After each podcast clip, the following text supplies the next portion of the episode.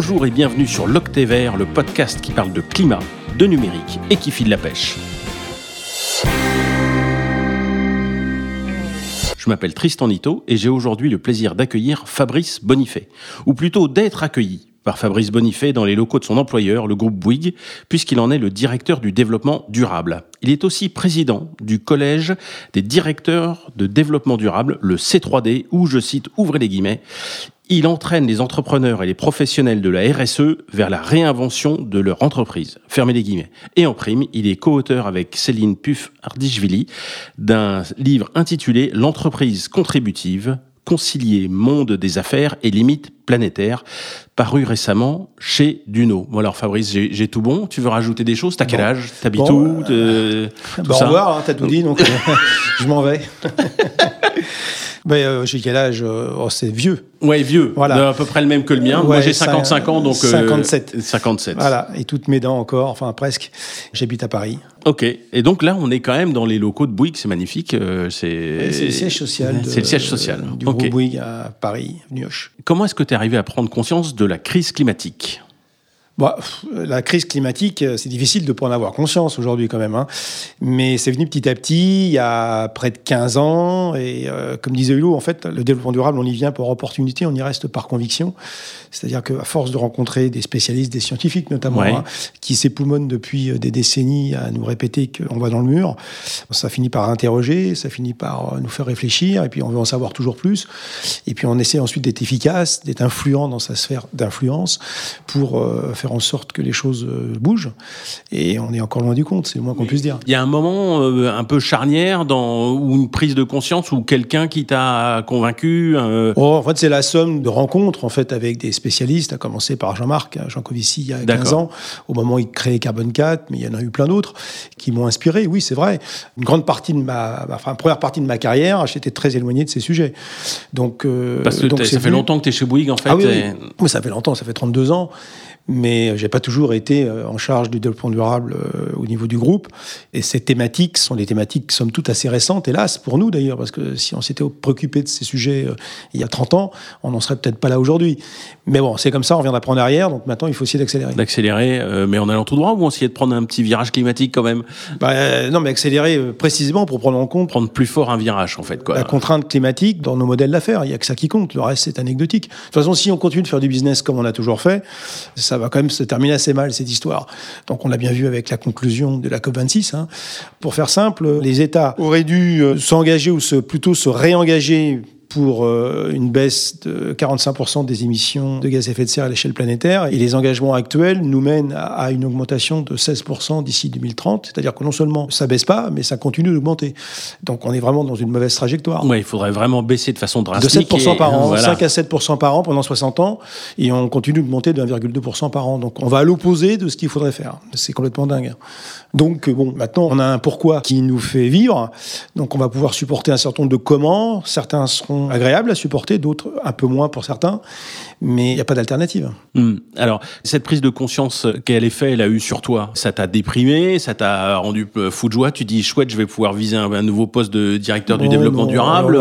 Tu l'as vécu comment, à titre personnel? Non, je trouve que c'est un challenge. Je trouve que ça donne du sens. Les gens sont toujours en quête de sens. Il y a tellement de boulot qui n'ont pas de sens, en fait. Moi, le matin, quand je me lève, je sais pourquoi je me lève.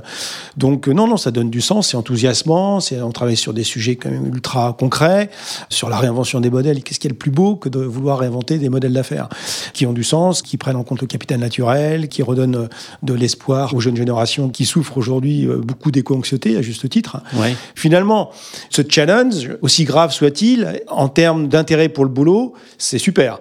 Alors maintenant, bon, euh, il y aurait certainement eu moyen de s'éclater aussi autrement, sans cette espèce d'épée de Damoclès qu'on a au-dessus de la tête. Mais enfin, il s'avère que bon, maintenant, on sait qu'on doit faire du business autrement, et c'est là-dedans que je souhaite finir ma carrière. D'accord. Sur ce sujet, en tout cas. Ok. Et donc, qu'est-ce que tu fais à titre professionnel euh, sur le sujet là? Bah, Plein de choses. En fait, déjà, on a passé beaucoup de temps dans les premières années à expliquer pourquoi il fallait se bouger les fesses. Là, c'était du prêche, Mhm. c'était de l'explication, de vulgarisation des faits scientifiques, parce que les scientifiques, ça fait longtemps qu'ils nous disent ça, mais c'était pas compris, c'était pas intégré pour tout un tas de raisons dans le mindset des dirigeants. Alors maintenant, depuis que les changements climatiques se voient depuis quelques années et que la prise de conscience se perd, bah on est de moins en moins sur le pourquoi et de plus en plus sur le comment. Donc dès lors qu'on est sur le comment, bah là, tout est possible. L'objectif, c'est quand même de rester en vie, mais en créant de la valeur autrement. Donc en créant de la valeur en éliminant les fameuses externalités négatives que l'on a tolérées pendant des années, parce que l'environnement a toujours été une variable d'ajustement des entreprises, Mhm. vu que de toute manière, tout ce que nous apporte la nature étant gratuit, ça compte pour zéro au passif du bilan des entreprises. Donc euh, ce qui compte pour zéro, ce qui coûte zéro, égale zéro. Oui, on n'en tient pas compte et on s'en fout. C'est même la nature de l'externalité négative, c'est de se dire bon bah entre euh, faire quelque chose euh, qui me coûte cher et quelque chose qui coûte moins cher, je vais prendre en tant qu'entreprise la décision souvent, enfin Mhm. ça a été le cas jusqu'à présent de faire le moins cher, même si ah bah ça détruit de la nature au passage, Bah, si ça pollue une rivière, si ça euh, etc. Et, et finalement bah, ça révèle un peu la nature systémique du problème, c'est que les entreprises euh, ont tendance à se dire Waouh, et ça, je m'en fous, ça se voit pas sur ma compta, donc je vais le- au moins 10 ans, je fais le moins cher possible, et tant pis euh, si ça a des externalités négatives, puisque je les vois pas dans ma compta. Oui, c'est exactement ça. Donc l'économie est borgne aujourd'hui. On ne voit que la création de valeur euh, économique. Et pas la destruction. Mais on voit pas la, la contrepartie qui est la destruction du capital naturel dont on a besoin précisément pour faire du business. Parce que le business, comme je le dis souvent, c'est des matières premières transformées avec de l'énergie et des machines et des matières premières, bien sûr. Et donc s'il y a moins d'énergie, il va y en avoir moins. Et euh, si les matières premières sont altérées ou s'il y en a moins aussi, parce qu'on est au, pic d'extraction de beaucoup de matières premières, eh bien forcément il y aura moins de business. Donc si on veut quand même durer un peu plus longtemps que le siècle en cours, bah, il va falloir réinternaliser dans les comptes de résultats des entreprises cette notion de capital naturel qui est indispensable au business. Alors pour ça, ça nécessite de changer la comptabilité, mais pas seulement. Ça nécessite surtout notre façon de produire la valeur, de produire le monde en fait, tout simplement. Donc ça nécessite de faire pivoter des modèles d'affaires qu'on appelle linéaires, c'est-à-dire euh, Au départ, on extrait en fait on euh, extrait des, les matières des premières, oui. on produit des produits et des services. On utilise ces produits dans des durées de vie euh, quand même qui sont très les plus courtes possibles parce que l'objectif c'est de favoriser, de provoquer le réachat. Donc on fait exprès de ringardiser en fait les produits pour provoquer le réachat avec euh, tout un tas de techniques de communication, de marketing, etc. Et ensuite ça reboucle pas dans la mesure où euh, Bah, les après, on produits, jette, quoi, ouais. voilà, les produits dans 95% des cas sont jetés et donc du coup on a toujours besoin de plus d'énergie de plus de matières premières pour continuer à faire fonctionner le système. Sauf que bon, a priori la Terre est ronde et que l'exploitation infinie de ressources sur un monde fini en ressources a priori, c'est juste mathématiquement insoutenable. Bon, ça fait longtemps qu'on le sait, tout ça. Donc le problème, c'est pas de ressasser des constats qui sont assimilés, c'est d'arriver à démontrer qu'on peut faire autrement en continuant de payer les salaires, ne serait-ce que ça. Mais par contre, ça nécessite un travail énorme de persuasion des parties prenantes que si on continue de faire ce qu'on a toujours fait et qu'on obtiendra ce qu'on a toujours obtenu, et donc on va aller dans le mur au niveau climatique, mais aussi au niveau de la préservation de la biodiversité, qui souffre aussi beaucoup de nos excès.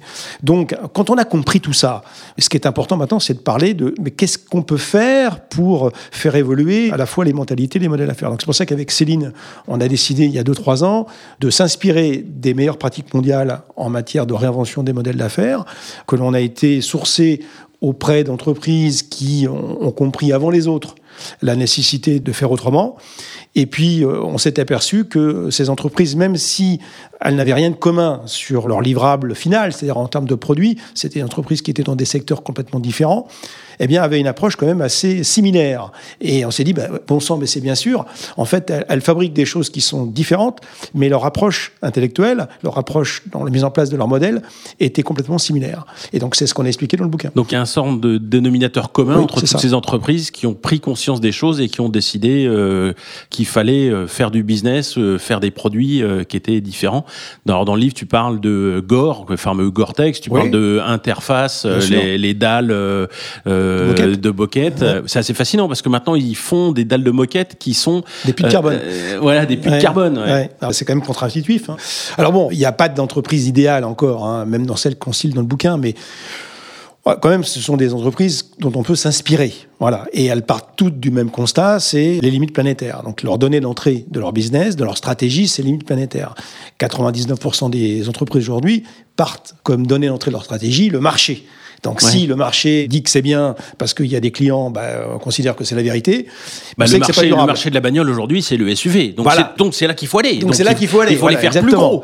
On voit bien que cette approche par le marché, ça a très bien fonctionné pendant des décennies. Dans enfin, ça a marché tant qu'on voulait pas regarder euh, les conséquences. Les, conséquences. Voilà. Bon, maintenant on sait que si on continue dans ce cynisme-là, ça va plus durer très très longtemps. En tout cas, ça va pas durer très longtemps pour les écosystèmes, en tout cas, qui ne supportent plus ces excès de pollution. Donc partir des limites planétaires, c'est faire preuve tout simplement de bon sens et, d'humilité également par rapport à la nature qui nous héberge. Et c'est faire preuve de, aussi de responsabilité. Parce que comme je le dis et comme on le dit dans le bouquin, il ne peut pas y avoir de liberté sans responsabilité. Aujourd'hui, on a besoin de faire preuve de lucidité et donc de responsabilité par rapport à la maintenabilité de la vie sur Terre. Bon, mais alors en fait, euh, tu es anticapitaliste ou quoi? Mais ça n'a pas... Non, pas du tout. C'est une nouvelle forme du capitalisme, en fait, en réalité. Parce que le capitalisme, c'est pas simplement euh, d'accumuler de la richesse sans fin, sans sens en ne prenant pas en compte en fait les fondamentaux du vivant. Je pense qu'au contraire, si on veut durer longtemps, il faut réinventer une autre forme de capitalisme plus humaniste, plus centré sur les enjeux de long terme, parce que finalement, notre objectif à tous, quand même, c'est de durer. Ce c'est pas simplement de gagner de l'argent à court terme. Et c'est super dur, euh, un, de continuer à vivre dans un environnement pourri et de continuer à vendre quand tes clients ils sont morts ou en guerre civile. Non, mais qui peut croire un instant, enfin, il suffit d'avoir deux neurones connectés. Hein, euh, quand on écoute un petit peu les scientifiques du GIEC aujourd'hui et les autres, euh, qui peut croire qu'on va pouvoir continuer de faire du business profitable, durable sur une planète avec des événements climatiques à répétition, de sécheresse, des canicules, des incendies, mais qui peut croire que d'un point de vue business, c'est viable? Sans compter les problématiques de migration climatique qu'on aura dans peu de temps si plusieurs zones sur cette planète deviennent inhabitables. Donc en fait, au contraire, moi je vous dirais au contraire, si on veut maintenir une activité économique viable euh, au niveau planétaire, on a tout intérêt à prendre en compte ces enjeux-là. C'est le contraire en fait qui est anticapitaliste. Il y a un truc qui m'intrigue dans ce que tu dis, c'est que j'ai l'impression que beaucoup de gens vont jouer le jeu du passager clandestin. C'est ouais, les autres ont qu'à s'aligner et moi je m'en fous, je serai le dernier à être responsable puisque euh, bah, après tout euh, moi, je veux gagner le plus d'argent le plus vite possible. Bon, puis bah, les autres, on va faire des efforts, mais moi, ma boîte, je veux pas qu'elle en fasse. Comment est-ce qu'on arrive à embarquer ces gens-là? Parce que ah, c'est un peu ça le capitalisme aussi. Enfin, il y a beaucoup d'égoïsme intrinsèquement dans le capitalisme. Chacun a sa conscience morale. Depuis le début de l'humanité, c'est expliqué déjà dans le bouquin Sapiens.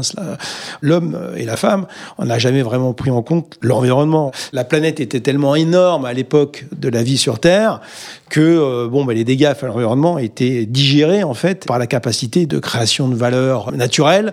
Donc l'homme avec un grand H n'était pas une force suffisante pour détruire en fait son environnement. Oui, sauf que maintenant on est 8 euh, milliards et que dès qu'on trouve une, de l'hydrocarbure, on, on, le brûle. Voilà, mais attends, euh, c'est vrai que le fait qu'on a su domestiquer les fameuses énergies fossiles qui ont permis ce développement matériel que l'on connaît aujourd'hui, c'est pas tant l'homme en tant que tel qui détruit la nature que les machines qu'on utilise, qui travaillent pour nous. C'est les milliards, les milliards de machines qui sont alimentées avec de l'énergie, parce qu'une machine, ça fonctionne toujours avec de l'énergie, qui travaillent pour nous et qui finalement sont devenus une force en tant que telle, ce qu'on appelle l'anthropocène.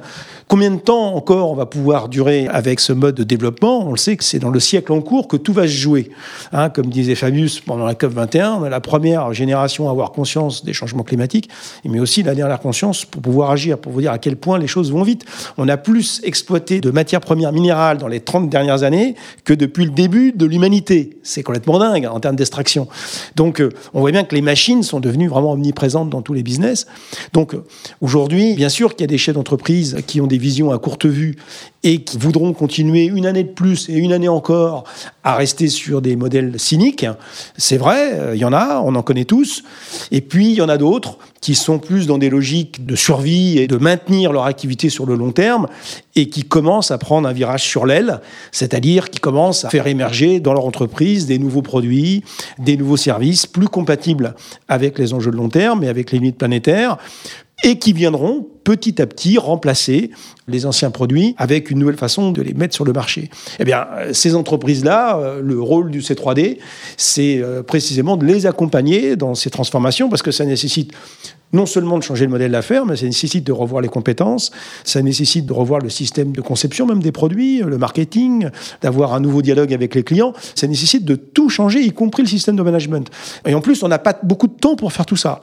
Donc il y a une vraie urgence de la situation qui est dictée par l'urgence climatique. Quel est le rôle du management, enfin du patron dans ces choses-là? Parce qu'il faut quand même qu'il ait fait sa petite révolution personnelle euh, dans ah sa tête, le patron, euh, pour en arriver là. Bah, le rôle d'un patron, c'est fait pour voir loin, c'est fait pour donner le cap, pour donner les moyens aussi, c'est fait pour euh, prendre des décisions fortes en termes de moyens à accorder, de renoncement. Et comment est-ce qu'on peut faire? On peut leur donner cette pichenette pour qu'ils basculent du bon Alors, côté? Ça, c'est la question clé. Ceux qui euh, prennent ces décisions-là, c'est des gens qui sont informés. Le grand problème de l'inaction, en fait, au niveau managérial, mais même au niveau politique, hein, les deux, c'est la même cause, c'est que souvent les gens pensent avoir compris le problème, mais ils n'ont pas compris le problème en réalité. Ils ont compris de façon superficielle. En gros, il faut leur faire faire la fresque du climat et hop, en une demi-journée, ils repartent euh, avec Alors, une la fresque bonne du claque. climat, c'est un excellent moyen pédagogique pour qu'ils puissent comprendre les interactions, les relations de cause à effet entre l'énergie et le business, c'est vrai, mais ça suffit pas. Il faut leur donner euh, aussi d'autres types d'informations complémentaires. Mais une chose est sûre, c'est que les gens qui prennent le temps de comprendre la gravité de la situation en sont transformés. Je prends souvent cet exemple de ce qui s'est passé lors de la Convention citoyenne pour le climat où 150 Français tirés au sort sont venus imaginer des solutions pour accélérer la transition. Au tout début, quand ils sont arrivés au début des travaux, ils avaient une connaissance très partielle Oui, de et la ils, ont, chose climatique. ils ont eu une vraie formation. Enfin, ils ont Et- été très et formés ont sur ces sujets-là. et Ils ont été, avant de commencer à travailler sur des propositions, ils se sont euh, tapés des spécialistes qui sont venus les voir pendant des heures, qui leur ont expliqué le pourquoi du comment. Et à la fin, force est de constater que certains même étaient même climato-sceptiques. Hein, euh, en arrivant, euh, bah, ils ont compris qu'ils n'avaient pas compris. Et ils sont devenus euh, d'ailleurs plus radicaux dans leurs propositions que ce que les, certains écolos ont jamais même osé proposer. Ça prouve bien que quand on a compris, et quand on a le cerveau à peu près euh, normalement constitué, eh bien, on finit par accepter des évidences que on n'est pas forcément prêt à accepter lorsqu'on a une vue superficielle du sujet. ouais, et ouais. ce qui manque aux journalistes, ce qui manque aux professeurs, ce qui manque aux politiques et ce qui manque encore, hélas, beaucoup à des chefs d'entreprise, c'est ce socle de connaissances. Il faut une vingtaine d'heures pour acquérir en fait les, les connaissances de base qui permettent ensuite de voir le monde d'une façon complètement différente. Eh ben, faut peut-être les envoyer à l'école des mines, voir le cours de Jean-Marc Jancovici, Oui, par exemple, Entre qui est. passionnant. Bien sûr, Jean-Marc a beaucoup fait pour démocratiser, agulturer, euh, parce que ce sont des sujets complexes. hein. Ce sont Oui. des sujets qui nécessitent quand même d'y passer un petit peu de temps. Ah, il y a de la psychologie, il y a de la biologie, euh, il y a de la physique, Il y y y a la thermodynamique, il y a plein de ouais. choses. Alors maintenant, heureusement, les outils euh, pédagogiques ne manquent pas. Il y a 15 ans, il y en avait beaucoup moins. Il faut reconnaître qu'il y en avait beaucoup moins. Autrement, ils étaient vraiment abscons. Euh, C'était vraiment que les spécialistes qui pouvaient vraiment vulgariser et comprendre ça. Maintenant, euh, il y a des bandes dessinées. euh, Il y a euh, bien sûr des MOOC. Le C3D a lancé un MOOC sur le sujet de la réinvention des modèles d'affaires. Absolument. Je mettrai le lien euh, en dessous euh, Voilà. dans le podcast. Je l'ai fait, le MOOC, d'ailleurs. Voilà, bah, donc, tu, donc tu vois euh, un MOOC en motion design, très ludique, comme tu as pu t'en Ouais, apercevoir. Il y a beaucoup aussi de bouquins qui expliquent ça euh, d'une façon non anxiogène et très positive. Donc aujourd'hui, on peut se documenter. Et d'ailleurs, c'est tellement vrai que Et il faut se documenter Bah oui, il même. faut se- On peut, mais il faut. ce qui est rafraîchissant en fait dans ce qui est en train de se passer aujourd'hui, c'est que bon, certes, il y a toujours une base de gens qui manifestement n'ont pas compris parce qu'ils n'ont pas pris le temps de comprendre. J'espère que c'est pas qu'une question d'intelligence, mais euh, la bonne nouvelle, c'est qu'à la fois dans les entreprises, mais aussi chez les politiques dans certains cas, et puis euh, on commence à en voir chez les journalistes également, la prise de conscience de l'urgence de la situation et de ce qu'il faut faire pour changer commence à monter, notamment chez les jeunes. On voit, nous, on a collaboré pour le livre avec le, le collectif pour un réveil écologique. C'est dingue de voir la maturité aujourd'hui de certains jeunes hein, sur ces sujets. Leur maturité, leur sens, ils ont bien compris les tenants et aboutissants. Et donc, c'est ça qui me donne, moi, quelque part, un petit peu d'espoir, en me disant, bon, certes, il reste plus beaucoup de temps pour réagir, mais la jeune génération qui comprend que si euh, on n'agit pas tout de suite, ça allait être compliqué pour eux dans la deuxième partie du 21e siècle, eh bien, ont vraiment envie de faire bouger les choses maintenant. Donc, c'est ça qui me donne le moral également.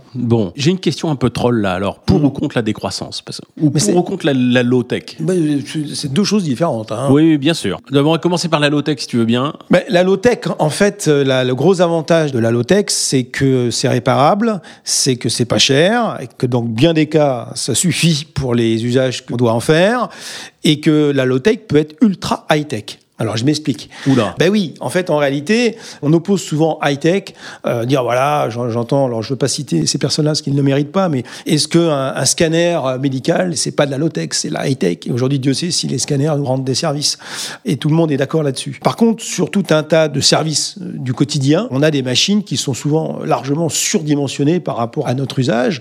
Et le fait que ce soit surdimensionné, où il y ait trop de fonctionnalités, ben non seulement ça coûte plus cher, mais en plus, ça a nécessité euh, plus de matériaux, plus d'énergie pour fabriquer tout ça. Et c'est la différence entre une Tesla et un vélo, Bah, par exemple. euh, non, mais une Tesla, ça peut être utile aussi. Mais, oui, euh, mais si la vous Tesla en ville au quotidien, Voilà, c'est ce là où j'allais en venir. C'est là, que tu vas plus vite que moi. c'est le problème de l'usage et du mésusage. Tous les objets dans l'absolu sont utiles. Mais pourquoi faire? C'est-à-dire que, euh, voilà, si vous prenez votre voiture de 2 tonnes 5 avec des batteries pour faire 2 km pour aller chercher votre pain, ben ça, c'est ce que j'appelle du mésusage. C'est-à-dire qu'en fait, non, aujourd'hui, c'est pas responsable de faire cela. Si vous prenez un marteau pour taper sur la tête de votre voisin, ben c'est pas responsable non plus. Et pourtant, le marteau, c'est vachement utile pour enfoncer des clous. Donc, je pense que dans toutes les technologies, il n'y a pas de technologie euh, bien en tant que telle ou pas bien en tant que telle. Elles sont toutes bien, mais dans un certain mode d'usage. Donc, il faut, quand on crée une technologie, pouvoir créer aussi le code d'utilisation qui va avec et faire cette éducation-là. C'est ce qu'on appelle l'utilisation responsable des produits. Et je pense que dans beaucoup de cas, les entreprises doivent accepter maintenant, quand elles mettent un produit sur le marché, d'accompagner dans l'usage ce produit pour éviter des comportements irresponsables. Et dans bien des cas, on va s'apercevoir que pour des tâches du quotidien, des outils et des services basiques sont bien suffisants et ne requièrent pas d'avoir des systèmes trop sophistiqués qui, euh, en fait, en réalité, ne servent à rien. Donc c'est ça, en fait. Il n'y a pas à opposer high-tech et low-tech. Il y a à opposer discernement et gaspillage. Et ça, peut-être indirectement, tu nous amènes à un sujet dont on n'a pas parlé, qui est essentiel, dont tu parles dans le livre, c'est l'économie De l'usage, de Ah la bah oui, fonction- voilà, de l'économie de la fonctionnalité. C'est clé. C'est clé. En fait, euh, si on veut maintenir un confort de vie, un niveau de vie matériel dans nos pays et permettre à ceux qui n'y ont pas encore accès d'y accéder, parce que, bon, après tout, euh, il n'y a pas de raison que les petits Africains, les petits Indiens euh, n'aient pas aussi un minimum de confort matériel, parce que c'est quand même, bien pratique, il faut reconnaître. Moi, ne serait-ce déjà d'avoir de quoi se nourrir et d'avoir une santé euh, correcte et de l'éducation. Oui, mais des infrastructures aussi. Il faut pas, faut, Oui, oui. faut des infrastructures routières, des bâtiments, euh, des hôpitaux, des routes. C'est utile quand même tout ça. Ah Hein oui, absolument. Mais par contre, bon, si on veut être partageur en fait dans la répartition des richesses, il faut accepter précisément d'avoir la possibilité d'utiliser des produits sans en être forcément systématiquement propriétaire. Alors je m'explique. Si vous avez besoin d'un vélo en ville et que vous n'avez pas forcément la place pour le garer, bah, et que vous utilisez des systèmes de vélos partagés comme il y a maintenant dans la plupart des grandes villes euh, en Europe, ben, ça vous enlève pas de liberté de ne pas être propriétaire de votre vélo. Parce qu'à partir du vous en avez l'usage, et ça sera pareil pour quasiment la totalité des produits. Donc, euh, l'intensité d'usage d'un objet, c'est la capacité d'en jouir sans forcément euh, en avoir la propriété exclusive. Alors, c'est quoi l'intérêt? L'intérêt, c'est que si vous avez moins d'objets à fabriquer, parce que vous avez des objets qui sont partagés, ben vous aurez moins d'intensité euh, matière, vous aurez moins besoin d'énergie pour fabriquer une quantité d'objets astronomiques dont les temps d'usage aujourd'hui sont anecdotiques. C'est-à-dire qu'en fait, on a tous dans nos armoires euh, tout un tas de produits dont on se sert quasiment jamais. Typiquement, la perceuse. Là, où voilà, tu fais ça, des, il y a voilà, des- y a jours où tu fais, des, raclette. tu fais trois trous, puis pendant deux ans, tu t'en sers pas. Ouais, euh, quand c'est deux ans encore, mais des fois c'est plus que ça. Donc cette économie-là mérite d'être questionnée parce que c'est très très intensif en matière première. Et aujourd'hui, on a besoin du cuivre, on a besoin de tous ces métaux pour euh, fabriquer notamment les énergies renouvelables. Donc euh, il faut faire encore preuve de discernement.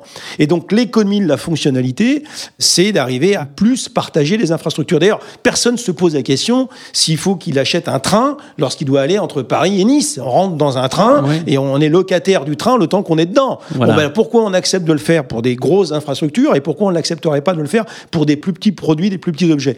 Ben, Si on acceptait ça, et on va devoir l'accepter par simplement l'acceptation des faits scientifiques, eh bien, on aura euh, moins de produits en fabrication, mais certainement plus de produits en circulation. Bon, bah, ça s'appelle l'économie de la fonctionnalité. Ça commence à arriver partout dans les entreprises, sur les photocopieuses, etc. Et donc, euh, bon, on n'en est pas encore à l'économie de fonctionnalité du slip et des soutiens-gorge. Moi, je suis pas très prêteur sur mes slips en Voilà, même mais temps. on doit pouvoir quand même sur beaucoup d'objets du quotidien et notamment des objets sophistiqués être un peu plus responsable. C'est uniquement ça. Et ça n'enlève aucune liberté à personne. Au contraire, d'ailleurs. Oui, bah, pour en revenir à la voiture, euh, on pourrait très bien imaginer que je me déplace au quotidien à vélo parce que j'ai la chance d'être dans un endroit où je peux venir à vélo. Je suis d'ailleurs venu à vélo euh, aujourd'hui. Ouais. Et puis, euh, deux fois par an, euh, de louer une voiture Bien sûr. électrique. Et pendant ce temps-là, pendant les deux semaines euh, où je la loue, bah, c'est mon usage. Mais 50 semaines par an, elle est utilisée Alors, par d'autres personnes. dire, oui, bien sûr, euh, sur le papier, ça marche. Après, il y a des gens qui vont dire, mais oui, mais tout le monde va le vouloir en même temps, parce que tout le monde part en vacances en même temps, ce qui est pas faux. Et donc, comment on va gérer les flux, comment on va gérer les goulots d'intéglement Donc, il n'y a pas de solution simpliste à ça. Mais par contre, on peut faire de la planification, on peut faire du yield management sur l'intensité d'usage des bâtiments, c'est ce qu'on essaye de faire. Pour à certaines périodes, ce sera plus cher, d'autres périodes, ce sera moins cher. Donc, on pourra lisser la courbe de charge sur un certain nombre de produits. C'est le cas des hôtels, par C'est exemple. le cas des hôtels, c'est le cas des avions, etc. Donc, euh, il y aura un moyen de trouver des solutions pour que le plus grand nombre puisse en bénéficier, mais il n'y a pas de solution simpliste. il faut réfléchir un petit peu. Bien sûr, c'est un défi pour les gens intelligents et par exemple des entrepreneurs, se dire euh, comment je positionne ma boîte pour inventer les solutions de demain euh, dont on Mais a non, mais besoin c'est ça tout l'enjeu, c'est comment trouver des modèles d'affaires contributifs. C'est ce qu'on essaie de faire dans le livre aussi. En fait, modèle d'affaires contributif, c'est des modèles d'affaires où on crée beaucoup de valeur pour les clients, pour les actionnaires, etc. Mais pas au détriment du fameux capital naturel dont on parlait au début de la conversation. Eh bien, euh, la bonne nouvelle, c'est que c'est possible. C'est possible, mais ça nécessite bien sûr des vraies ruptures, hein, des ruptures de code dans la conception des produits, des ruptures dans la façon dont on va les commercialiser auprès des clients. Donc, c'est vrai que ça ne s'apprend pas dans les écoles de commerce encore, hélas d'ailleurs. Hein. Il serait temps que ça commence. Et comment on fait euh, bah, Ici, on est chez Bouygues. Comment on fait chez Bouygues pour faire ce genre de choses? Il y a Bah, déjà on- des chantiers sur le sujet. Bien l'impression. sûr, bah, je fais que ça toute la journée. Euh, Donc, euh, chez Bouygues, on a passé donc une première partie du temps à bien expliquer pourquoi. Indispensable, hein, pour Oui, euh, parce que ça a dû être dur quand même au niveau de la. C'est quand même un gros changement de culture. hein. Une culture qui était du Non, béton mais- armé. Enfin bon, comment est-ce qu'on passe à autre chose? Non, mais c'est dur pour toutes les entreprises. C'est pas plus dur pour Bouygues que pour les autres. Quand pendant des décennies, vous êtes dans une approche linéaire et que vous devez passer sur une approche permacirculaire de fonctionnalité, c'est une révolution. C'est Ouais. une révolution. Les gens se rendent pas compte, mais c'est une révolution. Donc chez nous, on se dit bon, il y a des choses effectivement, il y a des modèles constructifs qui sont plus compatibles avec l'équation climatique, notamment l'utilisation du béton classique. Bah, qu'est-ce qu'on fait? Ben, on essaye de trouver d'autres types de matériaux déjà, mais on sait très bien qu'on ne pourra pas faire en bois tout ce qu'on faisait en béton. C'est juste pas possible. Pas tout, mais peut-être une partie. Mais une partie, par contre, une partie, oui. Et c'est ce qu'on va faire, dans les logements notamment. Puis après, on se dit, ben, finalement, est-ce qu'il y a une fatalité à ce que le béton soit aussi émissif qu'il ne l'est aujourd'hui? Ben non non, on est capable, on est en train de rechercher avec des cimentiers des nouvelles technologies qui vont nous permettre de décarboner en fait la fabrication du béton. Et c'est possible. Alors euh, ça c'est une bonne nouvelle parce que ça va permettre dans certains types d'ouvrages où on ne pourra pas euh, trouver du biosourcé, eh bien de continuer de faire en béton mais avec une empreinte carbone qui sera divisée par 4 ou 6. Voilà, euh, l'innovation aussi, lorsqu'elle est bien fléchée, peut euh, nous permettre. Alors, bien sûr, il y a d'autres problématiques. Il y a aussi les ressources en sable. Il y a d'autres types de matériaux qui vont nécessiter de façon d'avoir une approche plus circulaire et surtout basée sur le réemploi. Et c'est ce qu'on fait chez Bouygues dans un concept building qu'on a imaginé, qui s'appelle le BHEP, le bâtiment hybride à économie positive, où on se dit finalement une infrastructure bâtimentaire, euh, ben, ça doit être géré comme un avion. Hein, L'obsession des, des, compagnies aériennes, c'est que les avions euh, soient en l'air et qu'ils soient pleins. Et pour ça, ils mettent en place des techniques de remplissage des avions qui s'appellent le yield management. Eh bien, on se dit finalement, un, bâtiment, notre objectif, si on veut euh, augmenter son intensité d'usage, c'est que l'utilisateur principal bah, puisse jouir des espaces du bâtiment lorsqu'il en a besoin, mais lorsqu'il n'en a pas besoin, qu'il puisse permettre à des utilisateurs secondaires d'y avoir accès, par exemple au parking, à la salle polyvalente, au restaurant entreprise, au rooftop, etc. Et donc de partager quelque part ces espaces. Mhm. Mm -hmm. Ben, c'est quoi l'intérêt environnemental? Ben, L'intérêt environnemental. Tu fais un, un, bâtiment au lieu de deux, par exemple. Ben, voilà, donc tu vas à terme, tu vas construire moins. Tu vas dire, ben, alors c'est pas bon pour Bouygues si on construit moins, mais en fait il y a tout à rénover. Donc nous, on va pas manquer de travail dans les décennies à venir. Et en plus. Bouygues, ça vous a pas échappé, euh, souhaite aller vers l'aval de la construction. On a racheté récemment Equance. Donc l'aval de la construction, c'est l'exploitation. Et donc euh, ce qu'on gagnera peut-être plus demain en construction pur sucre, eh bien, on le gagnera en accompagnant nos clients dans l'exploitation de leurs biens. Donc finalement, on voit bien qu'on est capable de faire du business plus immatériel et donc avec moins de pression sur les ressources tout en dégageant des profits qui nous permettent de payer les salaires et de continuer d'investir. Bon, on arrive à la conclusion. Qu'est-ce qui est source d'espoir pour toi les jeunes, dans tout ça les jeunes, les jeunes, les jeunes, les jeunes, les jeunes, les jeunes. Voilà, parce que Force est de constater quand même que souvent, quand on vieillit, on devient un peu conservateur, un peu con. On souffre d'une maladie qui s'appelle la certitude et la nostalgie, qui empêche de voir le futur et on se dit, bah oui, c'était mieux avant. Bah non. C'était mieux avant quand on voulait pas voir les conséquences de nos actes. Et non, mais c'est surtout ça. Non, mais c'est exactement ça. Quand j'entends, moi, des personnes d'un certain âge euh, parler, bah oui, euh, les écologistes, ils nous font chier, euh, etc. Bah oui, quand on n'a plus que 10 ans d'espérance de vie, ça oui. Mais les jeunes, c'est pas le cas. Je pense que si on aime ses enfants, si on prétend aimer ses enfants, eh bien, il faut que les vieilles générations acceptent de se remettre en question et acceptent de reconnaître, tout simplement, que bon, on s'est planté pendant des années sur nos modèles d'affaires. Moi, je suis le premier à le reconnaître en ce qui me concerne. Parce que, hélas, j'ai pas eu à l'école les bons enseignements. Il y a une grosse responsabilité, je pense, de la part de l'enseignement, de ne pas avoir appris aux élèves les contraintes écologiques, tout simplement. Une grosse responsabilité des médias également, d'avoir versé dans la facilité et donné la parole à des gens qui étaient complètement déconnectés de ces sujets-là. Oui, Claude Allègre, si tu nous entends, euh, on t'emmerde. Voilà, ou en les prenant pour des ulures berlus ou des empêcheurs de tourner rond ou en parlant d'écologie punitive, enfin des conneries comme ça. Alors qu'en fait, ce qui va nous punir, c'est précisément l'inaction écologique. Et oui, et les lois de la physique qui vont en découler. Bah, Bien sûr. Moi, je suis scandalisé par cette irresponsabilité. Donc oui, les jeunes éduqués, parce qu'on peut faire la différence entre les jeunes éduqués sur ces sujets et ceux qui ne le sont pas, pour diverses raisons, mais enfin, ceux qui ne le sont pas, ils ont intérêt à s'y mettre. Hein. C'est eux qui sont notre espoir, parce que c'est eux, de deux choses une, soit ils reproduisent les erreurs que nous avons commises dans tout le XXe siècle et le début du XXIe, et euh, ça va quand même être très compliqué pour eux euh, dans quelques temps, soit ils décident de changer de paradigme et euh, de repartir sur des modèles d'affaires contributifs.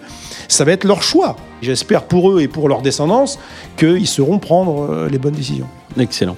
Alors, est-ce que tu as une lecture à recommander à nos auditeurs, à part ton livre, qui évidemment euh, sera un truc en particulier Je sais pas, tu vas nous faire le rapport Meadows ou euh, L'âge d'Élotech de Philippe Biwix ou, bah tiens, en euh, parlant de Biwix, si, il a écrit L'âge d'Élotech, mais je trouve que Bonheur était pour demain de Biwix est un bouquin formidable. Eh ben super, on va, Donc on va retenir il faut le lire. Et puis si vous voulez écouter un podcast aussi, parce que maintenant les gens lisent moins, écoutent pas mal de podcasts, la preuve, aujourd'hui, c'est bien. Il y a un podcast d'un type qui s'appelle Timothée Paric. Oui, absolument, sur la décroissance. Sur la différence entre décroissance et récession, parce que bien sûr, c'est là qu'il faut vraiment bien insister et que j'encourage tous vos auditeurs là d'écouter ce podcast sur Sismic, Julien de Vorex, mais aussi sur le podcast du C3D, donc le sens et l'action. Donc euh, Céline d'ailleurs eh ben, euh, interviewe Timothée dans un des derniers podcasts du C3D.